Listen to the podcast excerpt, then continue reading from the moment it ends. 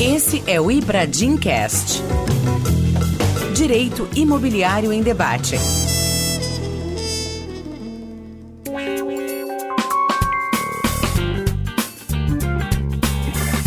Olá, esse é mais um Ibradim Cast, o podcast do Ibradim. Eu, Olivar Vitale, tenho o prazer de mais uma vez estar aqui trazendo um pouquinho de novidades, informações e aprofundamento de direito imobiliário para vocês, nossos queridos ouvintes. Aí já estamos com algumas dezenas de podcasts, hoje coordenado pela Marília Nascimento, que cuida é, do nosso podcast. Já tivemos nas mãos do grande Ricardo Campelo, que é outro âncora, e a Marília, que estreou no último episódio como âncora também. Bom, hoje o tema é o artigo 68 mais precisamente o novo artigo 68 da Lei 4591 de 64, que foi recentemente alterado, totalmente remodelado pela 14382 de 22. Eu tenho aqui para tratar do tema conosco, talvez o profissional que mais se dedicou à redação desse artigo. Ele vai explicar um pouquinho para nós, inclusive, a questão histórica e o motivo da necessidade dessa alteração legislativa, que é o Vitor Miranda. O Vitor é doutorando em Direito pela PUC de São Paulo, já é mestre pela mesma PUC de São Paulo em processo civil, pós-graduado em Direito Imobiliário pela mesma universidade, nossa querida PUC, eu também sou PUCiano, fiz Direito, graduação por lá, e é especialista em contratos pela FGV e é também membro do nosso Ibradim, além de um executivo, um advogado da Pacaembu Construtora, uma das grandes produtoras de imóveis, inclusive esses que são abraçados pelo novo artigo 68. Vitor, é um prazer te receber, nós do Ibradim agradecemos, é sempre bom quando temos aqui associados do Instituto que participam, que se dedicam e que estão aí à frente das novidades do direito imobiliário. Muito obrigado, viu? Ô, Polivar, boa tarde, boa tarde a você, boa tarde a todos. É um prazer para mim estar aqui no Vibradimcast. É um podcast maravilhoso que eu tenho e acho que é uma das grandes é, inovações do Ibradim no direito imobiliário, que é essa facilidade de acesso à informação. Então, parabenizo a você, a Marila, a Lília e a todos aqueles que fazem parte da organização do Ibradim. E é com muita alegria que hoje a gente vai bater um papo sobre o artigo 68, que eu quero participar um pouquinho da concepção e vejo ele na prática com alguma frequência.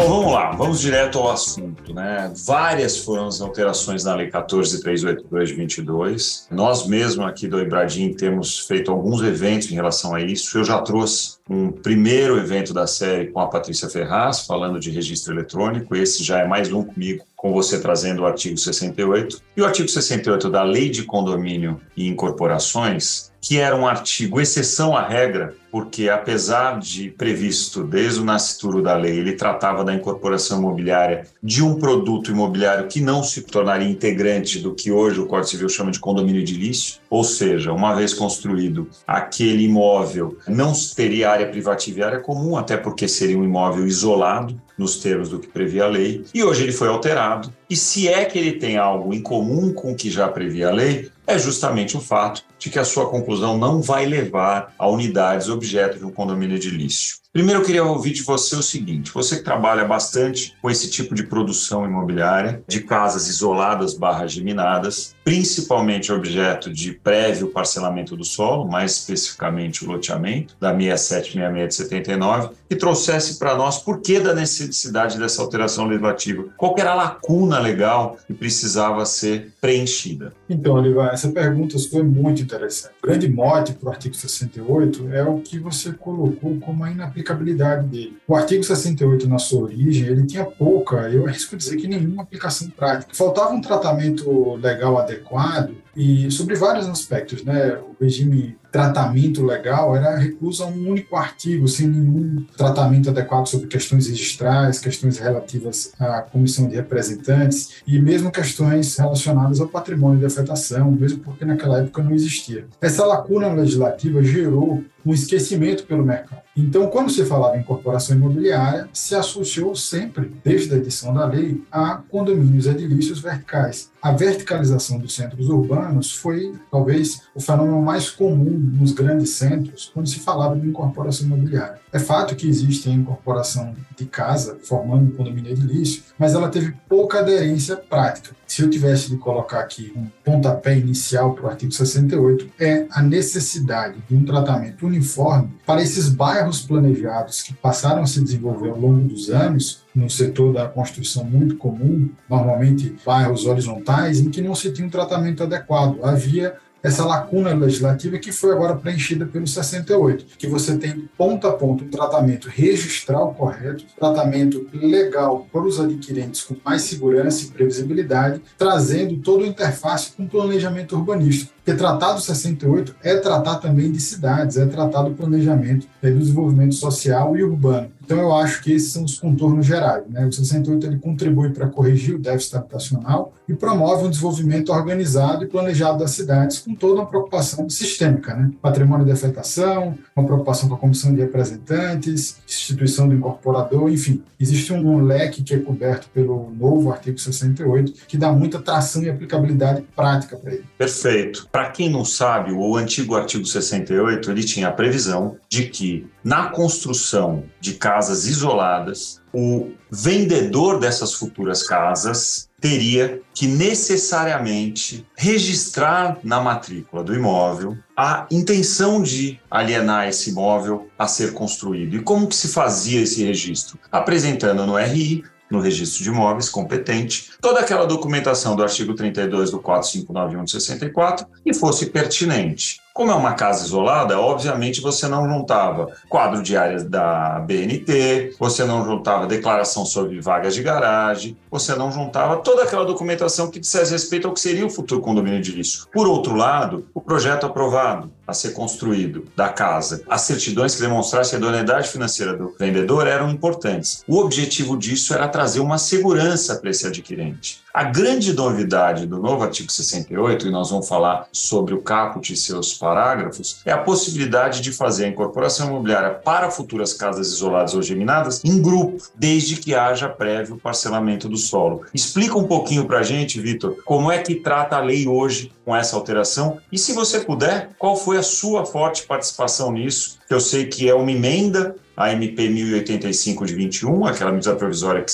foi convertida na lei, porque antes, no nascituro, né, na redação do MP, essa alteração não existia. Olivar, muito bacana a sua colocação. Eu vou começar dessa pergunta de onde surgiu a ideia de incluir, através do emenda na MP 1085, esse tratamento adequado do 68. Surgiu da necessidade que a gente encontrava na prática do dia a dia do desenvolvimento imobiliário desses bairros planejados, de enxergar uma solução jurídica estruturada para aquilo que se fazia um mix entre o parcelamento do solo e a venda conjugada das habitações. Havia uma preocupação por um tratamento que desse segurança jurídica o agente financeiro, na maioria das vezes, a gente está falando aqui de programas habitacionais de interesse social, não são produtos econômicos. E a gente tinha uma dificuldade de ter esse tratamento da venda do lote agregado com a construção, porque não tinha esse tratamento legal. Fez então, se desenhou uma jabuticaba brasileira em que se fazia um contrato de venda do lote e construção da habitação de maneira indissociável. Dado que existe toda uma preocupação normativa com as normas de Basileia e mesmo uma preocupação substancial com os adquirentes, esse empreendimento, como era redigido à luz da 6766, da lei do parcelamento do solo, nós não tínhamos a possibilidade de destacar aquele empreendimento do patrimônio do incorporador, do loteador. Então, a sugestão aqui foi: como é que a gente consegue dar a mesma segurança o mesmo conforto para os adquirentes e perspectiva para o empreendedor de que terá uma tranquilidade no desenvolvimento desse seu empreendimento, para que ele tenha as mesmas garantias que o incorporador vertical. Foi a partir desse questionamento como é que eu asseguro um tratamento legal correto para o desenvolvimento de bairros planejados, ponta a ponta, concebendo desde o planejamento urbanístico, pelo parcelamento do solo, até a venda definitiva dessa unidade sobre esse lote, que surgiu a ideia de alterar o artigo 68, notadamente porque a gente já viu que ele não tinha o tratamento correto. E qual é aqui os ganhos diretos desse artigo 68. Ele traz uma flexibilidade gigante para o empreendedor na medida em que ele agrega à sua prateleira de opções um novo modelo de negócio. Eu agora, à luz do artigo 68, com a redação dada pela 14382, eu posso fazer uma incorporação tradicional de prédios, eu posso fazer um desenvolvimento imobiliário por condomínio de lotes,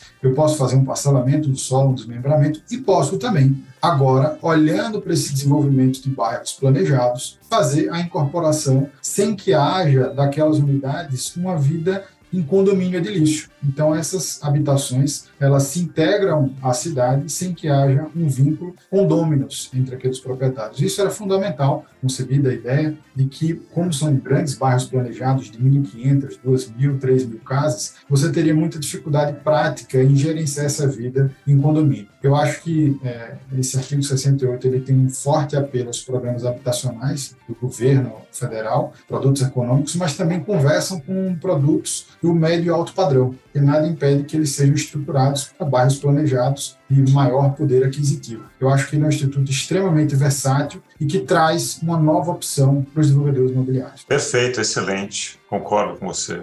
Eu tenho falado, falei inclusive num evento recente, foi no Adit Júris lá em Maceió, e eu, um dos pecados no meu modo de enxergar é que a redação anterior, por mais que tivesse em desuso, concordo com você, por mais que não fosse respeitada pela maioria dos vendedores de casa em construção ou a construir, concordo com você, ele trazia uma proteção para o adquirente que agora não existe, que a redação antiga foi revogada. Mas, sem dúvida, a nova redação do 68 é importantíssima. Vai propiciar para os adquirentes um maior número de unidades lançadas, um maior número de casas em construção, até porque o, o, empreendedor tendo essa alternativa, de uma vez havendo prévio parcelamento do solo, poder fazer essa incorporação em bloco, digamos assim, com parte ou totalidade dos lotes daquele loteamento, isso vai aumentar o número de produtos ofertados, sem dúvida. Até porque há, e eu já quero entrar em outro tema, a possibilidade da adoção do patrimônio de afetação, da adoção, por conseguinte, do regime especial de tributação, que traz um benefício fiscal bastante interessante para o empreendedor e que a gente bem sabe, quando o benefício vem para o empreendedor, isso reflete no preço final para o consumidor. Primeira coisa, você entende também que a adoção do patrimônio de afetação e do RET são possíveis? E segunda coisa, nós tivemos recentemente um posicionamento da Receita em relação a uma consulta que não tinha nada a ver com o artigo 68, mas sim o condomínio de lotes, que no meu modo de entender só confundiu ainda mais o tema. Tem gente dizendo que não pode adotar o RET, seja para o condomínio de o que é um absurdo, porque o artigo de lei é bem claro, um 358A do Código Civil, dizendo que o condomínio de lotes, uma vez registrado previamente para alienação tem que ser por incorporação, seja para as unidades objeto de incorporação do 68. Qual é a tua opinião a respeito disso, Vitor? Olivar, eu não tenho dúvidas que a possibilidade de adoção pelo patrimônio de afetação do regime especial de tributação são possíveis à luz do artigo 68.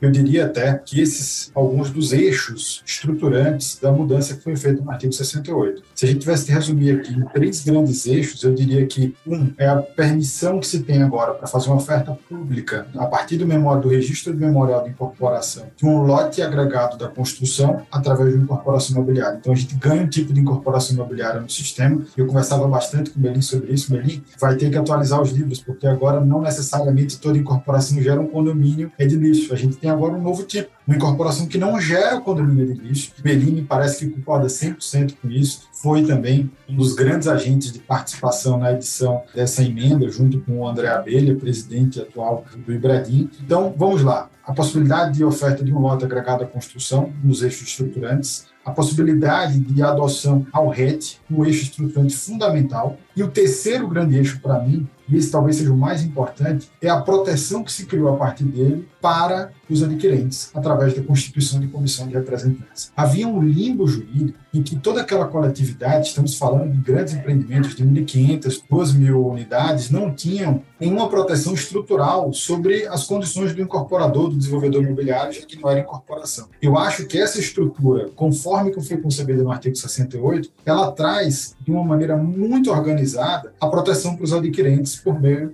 da Comissão de Representantes. Há uma Assembleia de Constituição, isso é fundamental. Se eu pudesse aqui adicionar mais um item, eu acho, Olivar, que a gente não pode deixar aqui me esquecer, sobre a completude da ótica registral. O artigo 68, ele também conseguiu cobrir de maneira muito estruturada as perspectivas registrais desta incorporação, garantindo assim um desenvolvimento imobiliário sustentável do ponto de vista de negócio e super organizado do ponto de vista cartorário. O ofício imobiliário ele está completamente coberto pelo 68. Muito legal, eu concordo plenamente com o que você falou. Eu acho legal também a gente trazer para o nosso ouvinte do podcast do Ibradim como é que é o modelo de negócio, né? Porque a gente falou um pouco da casa isolada, da casa geminada, do prévio parcelamento de solo. Você já falou com o que eu também concordo, que vai não só ofertar novos produtos para os adquirentes, mas é corolário contribuir com a diminuição do déficit habitacional, que é gigantesco no país, até porque os programas habitacionais para esse tipo de produto geralmente são para baixa renda, que é para quem mais precisa. Então, como é que é o modelo de negócio? Você que trabalha bastante com isso, traz para a gente um pouquinho. Legal, Olivar. Eu tenho uma felicidade aqui de poder ter participado um pouco da concepção do artigo 68, mas, sobretudo, de vê-lo aplicado na prática. Se não tiver equivocado, o primeiro registro de incorporação foi nosso, lá na cidade de Tatuí, nosso aqui da Pacaembu. E é com muita alegria que digo isso, porque o modelo de negócio é simples de explicar. O processo de desenvolvimento urbano de cidades, ele precisa ter uma integração entre o parcelamento do solo, que vai levar toda a infraestrutura, todo o apoio educacional que é preciso, centros de referência assistência social, as escolas municipais, mas eu preciso criar uma integração urbana entre as casas e o bairro planejado que você está concebendo. Se a gente tivesse de colocar em uma única frase, o 68 ele dá vida a essa atividade imobiliária, que é a construção de bairros planejados. O eixo dela, portanto, a característica mais relevante dela é o desenvolvimento imobiliário de bairros planejados, sem que ao final seja constituído um condomínio de início. Essa é uma frase que eu acho que cobre bem este modelo de negócio. É, essencialmente, desenvolvimento imobiliário sem que seja ao final constituído um condomínio de início. Então, eu acho que é importante deixar claro que esse planejamento empresarial ele não se dá de maneira individual ele se dá com a comunhão dos esforços da administração pública municipal, participa ativamente desde o momento inicial da concepção desse bairro planejado até a entrega, seja a conexão durante o planejamento do loteamento, seja durante o desenvolvimento das unidades habitacionais. É, sem dúvida nenhuma, um produto que resulta de esforços mútuos, com o objetivo central de atender a população de um jeito organizado e extremamente seguro.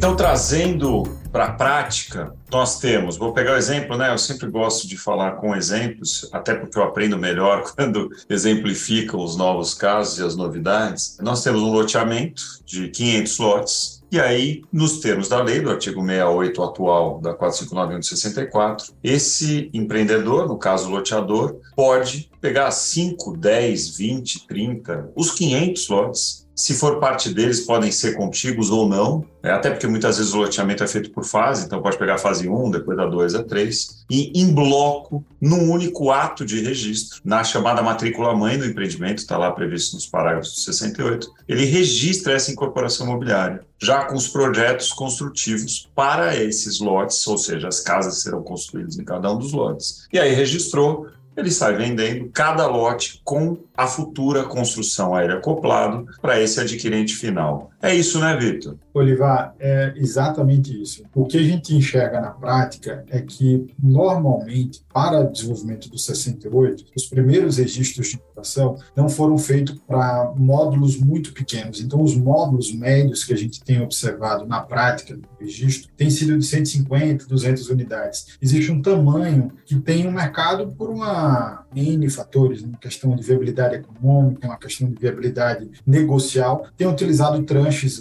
módulos de 500, 1.500, 2.000 unidades para fazer frente a esse registro. E você está coberto de razão. Quando eu penso no parcelamento do solo, eu tenho uma gleba grande que ela vai ser subdividida em matrículas e eu vou selecionar quais são as quadras que eu quero submeter a esta incorporação. O que se tem feito é organizar o planejamento empresarial para que a incorporação contemple uma daquelas fases. E toda negociação com os adquirentes se dá a partir do momento do registro dessa incorporação. Usualmente, o que a gente tem visto na prática, foi assim em Tatuí, Pindamonhangaba, Ourinhos, a gente desenvolveu, são atos que são concatenados. A organização deles está em faço o parcelamento do solo, o registro do loteamento, na sequência eu faço o registro da incorporação. Então, o planejamento empresarial ele já está atrelado. Eu estou levando o registro do loteamento e, na sequência, da incorporação. Mas nada impede que eu olhe um parcelamento do solo já implementado, um loteamento que já existe, e faça, através do registro memorial incorporação, a vinculação daqueles lotes a essa nova incorporação do loteamento já performado, já funcional, integrado à cidade. É muito versátil o Instituto. Eu acho que essa talvez seja uma das melhores características dele, é a sua versatilidade. Excelente, muito bom. A gente debateu, né, eu e você, nesse mesmo evento da DIT, acabei de lembrar, a questão da lei excetuar dos documentos do artigo 32 a declaração de faculdade de exercício ou não do prazo de carência, aquele previsto no artigo 34 da mesma 459 de 64, que permite que o empreendedor, por até 180 dias, de forma objetiva, com previsão expressa na legislação da incorporação, desista do empreendimento, devolvendo quanto recebeu na venda daquelas unidades, nesse caso não são unidades, são lotes, aos adquirentes. Com essa dispensa prevista no 68, eu entendo que não tem prazo de carência. E para mim faria sentido não ter. Você pensa diferente, você justifica. Explica para a gente por que, que você acha que tem sim, que deveria ter prazo de carência. E quando nesses casos de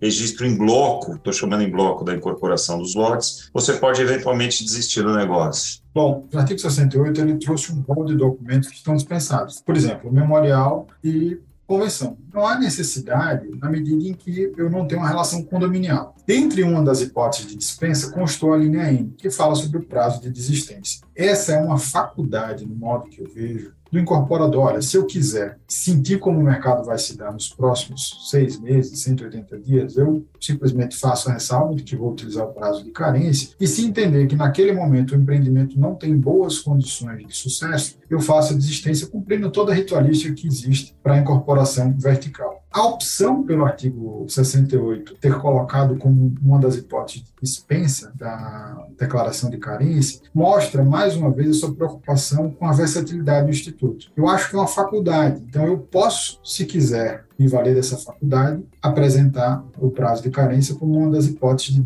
desistir no prazo de 180 dias. Se eu nada fizer, eu não poderei desistir. Então eu tenho que levar a cabo a incorporação. Seja ela bem sucedida ou não, esse prejuízo o incorporador vai ter que amargar. Esse parece que foi também o entendimento, Olivar, na primeira jornada de direito notarial registral, que editou, salvo engano, o anunciado 6007, em que consta basicamente que na incorporação prevista no artigo 68 da Lei 4591, a dispensa do prazo de carência é faculdade do incorporador, que poderá fixá-lo a fim de exercer eventual direito de denúncia. Eu acho que isso é muito importante nesses grandes empreendimentos, sabe, Osvar? Quando eu estou falando de 1.500, 2.000 casas, eu ter a opção de poder denunciar a incorporação mostra, de alguma maneira, para o incorporador que ele pode recalcular a rota. Um jeito, logicamente, estruturado e organizado, sem prejudicar nenhum daqueles adquirentes, mas é uma possibilidade de você equacionar os interesses no momento que o mercado pode não estar tão é, alvissareiro. Muito bom. Nessas jornadas, quem fez essa sugestão foi o próprio André Abelha, nosso querido presidente do Ibradim, como você mesmo já mencionou dele. Esse é um tema, né, tanto o Melim quanto o André e você são três dos maiores conhecedores do tema.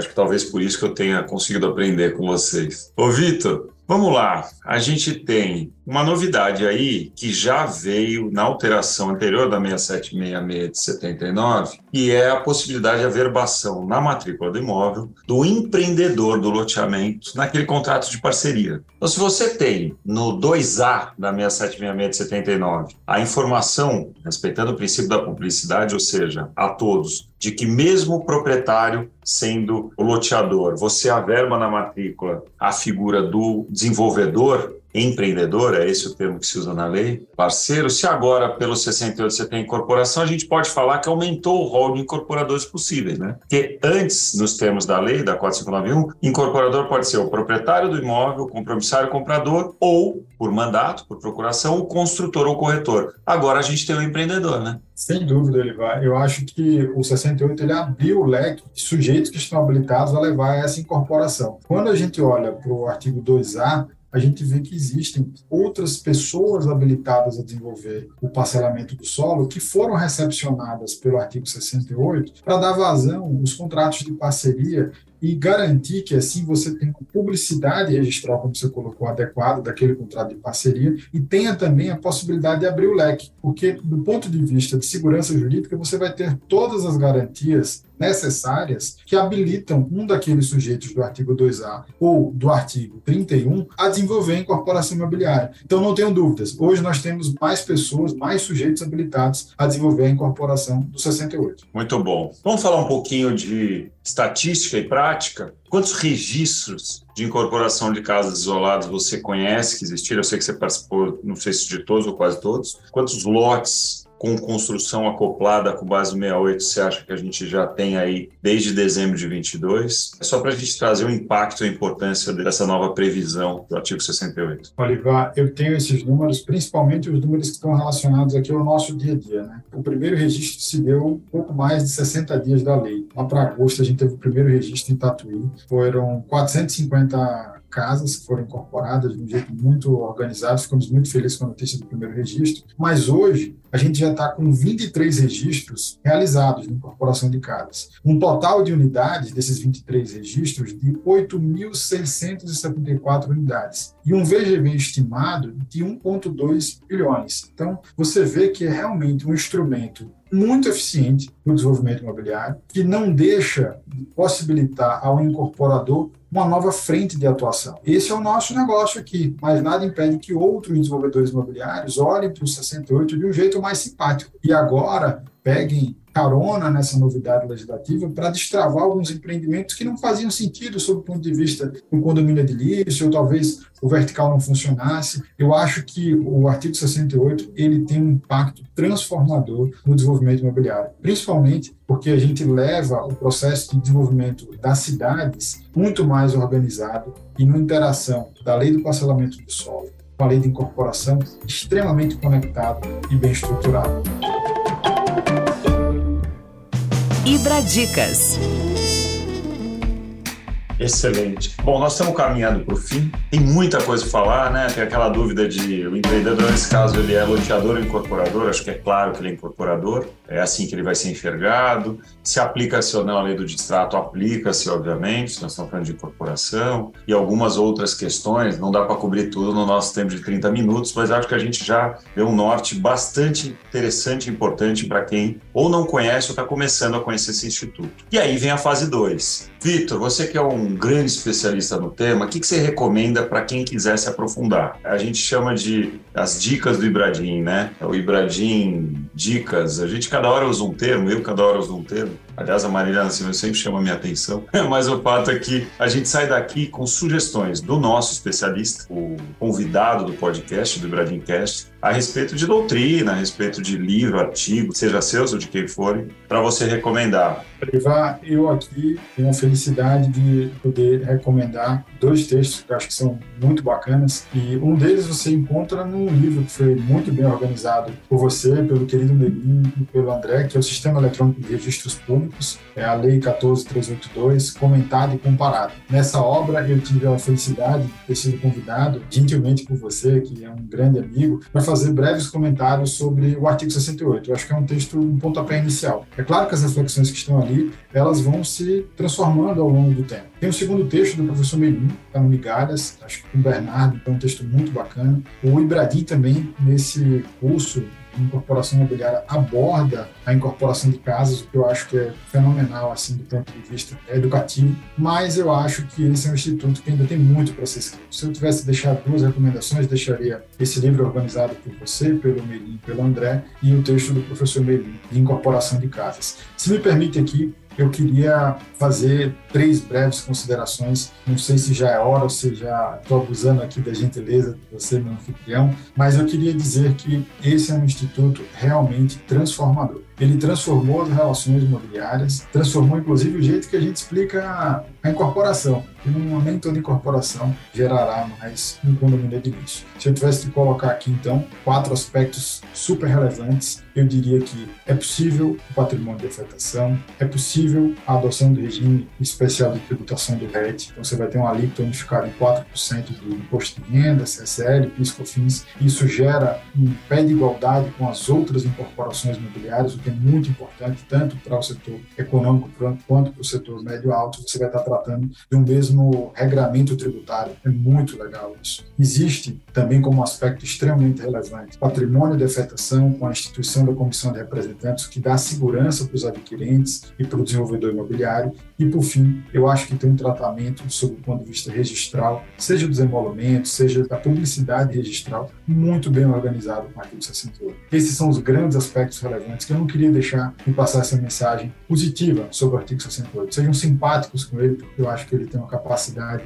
gigante de transformar as relações imobiliárias. Uma última leitura sugerida é a cartilha da ARISP. A Associação dos Registradores de São Paulo editou uma cartilha com o objetivo de conferir segurança aos registradores e desenvolvedores imobiliários e ela traz os principais aspectos dessa nova incorporação à luz do registro imobiliário. É uma cartilha de acesso público e ela ficou muito bem feita. Bom, essas são as minhas sugestões. Mais uma vez, muito obrigado a você, Olivar. Você que é fera, um craque, pensa muito sobre o direito e eu não tenho dúvida que a gente ainda vai ter muitas oportunidades de discutir esse assunto e tantos outros. Viva o Ibradim e viva as próximas gravações. Grande, Vitor, tá vendo? O cara, quando é assim, competente, ele já atropela no bom sentido a pergunta. Minha última pergunta ia ser: faltou alguma coisa da conversa? E você já veio com quatro itens fundamentais Assim que é bom, não corre o risco de eu encerrar faltando o mais importante. Tá bom, Vitor, muito bom. Bom, obrigado por aceitar o convite. Nós que estamos juntos aí há quanto tempo, né? Institucionalmente, profissionalmente, por relação ao cliente, é, faz vários anos. E espero que continuemos. Você é super estudioso, super dedicado. Tive o prazer de estar contigo agora, já mencionei duas vezes naquele nosso evento em Maceió. Trocarmos ideias, falarmos sobre o futuro, é sempre bom. Bom, obrigado. Contamos sempre contigo no Ibradim. Como eu sempre falo, o Ibradim nada mais é do que todos nós. Então, quanto mais cada um de nós se dedicar, mais o Ibradim vai ser importante para atingir quem precisa ser atingido, quem precisa receber informação e só tem esse acesso por meio do nosso instituto. Esse sempre foi o nosso objetivo. Muito obrigado, foi um grande prazer, Vitor. Prazer foi meu, Olivar, e foi mais legal ainda ter encontrado você em Maceió, que é minha cidade natal. Então, poxa, oxalá que a gente se encontre ainda muitas vezes, tenho certeza que isso acontecer, acontecerá. Parabéns ao Ibradim, parabéns a você, nosso primeiro presidente que marcou a história do Ibradim, da longa Ibradim, e nos vemos no congresso. Daqui a pouquinho tem congresso. É isso aí agosto, 24 e 25 de agosto, estamos juntos. Valeu, Vitor. Grande abraço. Esse foi o Ibradim Cast, mais um episódio do podcast do Ibradim. Até a próxima.